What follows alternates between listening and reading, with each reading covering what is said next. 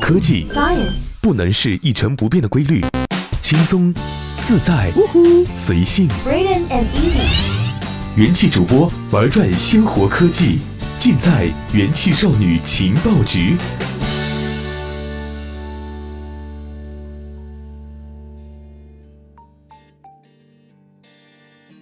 欢迎收听用智商捍卫节操，用情商坚守美貌的元气少女情报局，我是珊珊。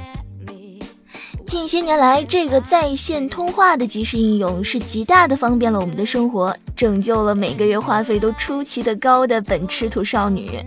那么，亲爱的小伙伴们，你们都用过哪些在线通话的应用呢？今天呢，我们就要来说这样一款应用：俄罗斯为了封锁它，要屏蔽一千五百万 IP 地址。到底是怎么回事呢？我们一起来看看吧。日前，至少有四家电信运营商向俄罗斯媒体 Vedomosti 证实，俄罗斯联邦电信和大众传媒部下属的通信技术和大众媒体监督局已经要求电信运营商屏蔽一家手机聊天的 App Zello。屏蔽的手段是封闭它可能涉及的一千五百万个 IP 地址。那么 Zello 是一款什么样的 App 呢？它是一种对讲机式的聊天应用，它可以让用户建立公开或者是私密的频道进行信息发布，就像是对讲机一样，只要其他人知道你的频道，就可以大范围的发布信息了。说起 Zello，它其实是在飓风中兴起的一款应用。为什么这么说呢？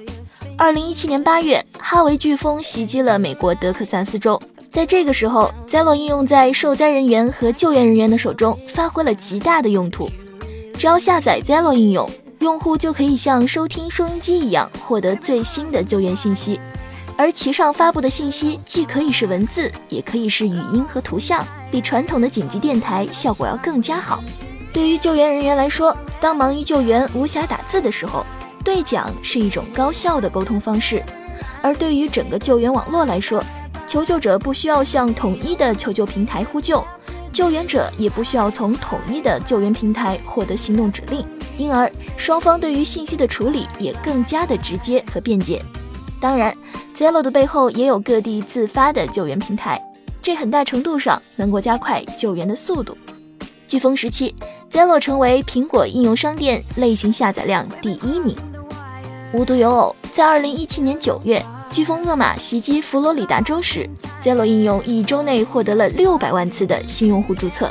但是，创始人阿列克谢也表示，Zello 只是一款聊天交流工具，只有在有 WiFi 的情况下才能够使用。我们并不能够代替政府紧急机构的职能，也不能起到灾难营救机构的作用。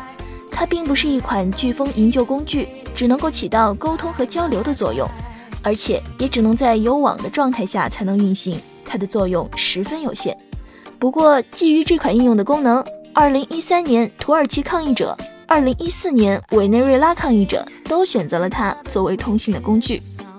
这样一款方便的应用也被恐怖分子给盯上了。发生在2017年4月7日斯德哥尔摩的恐怖袭击和2017年5月22日曼彻斯特的恐怖袭击中，恐怖分子都使用了 ZELO 发布他们的恐袭命令。俄罗斯官方称。屏蔽 Zello 是基于2016年通过的亚罗瓦亚法，在亚罗瓦亚法中规定，通信服务提供商必须将通话、信息、图像等数据保存六个月以供查证，并将时间、发送接收人等原数据保存三年。同时还要求通讯服务提供商在没有法庭命令的情况下，也要主动提供这些信息。但是 Zello 却明显不愿意这么做，于是就有了被屏蔽的待遇。俄罗斯监管机构为了屏蔽 Zello，决定屏蔽它使用的 IP 地址。Zello 的服务是运行在云服务商上的。根据电信运营商披露的信息，俄罗斯监管部门要求屏蔽三十六个互联网子网中全部的一千五百万个 IP 地址，来保证 Zello 在俄罗斯无法正常访问。这一千五百万个 IP 地址中，有一千三百五十万个确定是属于亚马逊的 AWS 云服务。另外一些呢，则属于康卡斯特、SoftLayer 等其他互联网基础设施公司。Zello 的创始者和最初的开发者阿列克谢·加夫里洛夫表示，他对于这一信息并不感到意外，并且表示他已经获得了这些要被屏蔽的 IP 地址的列表。但他说 Zello 并不完全基于这些子网运行。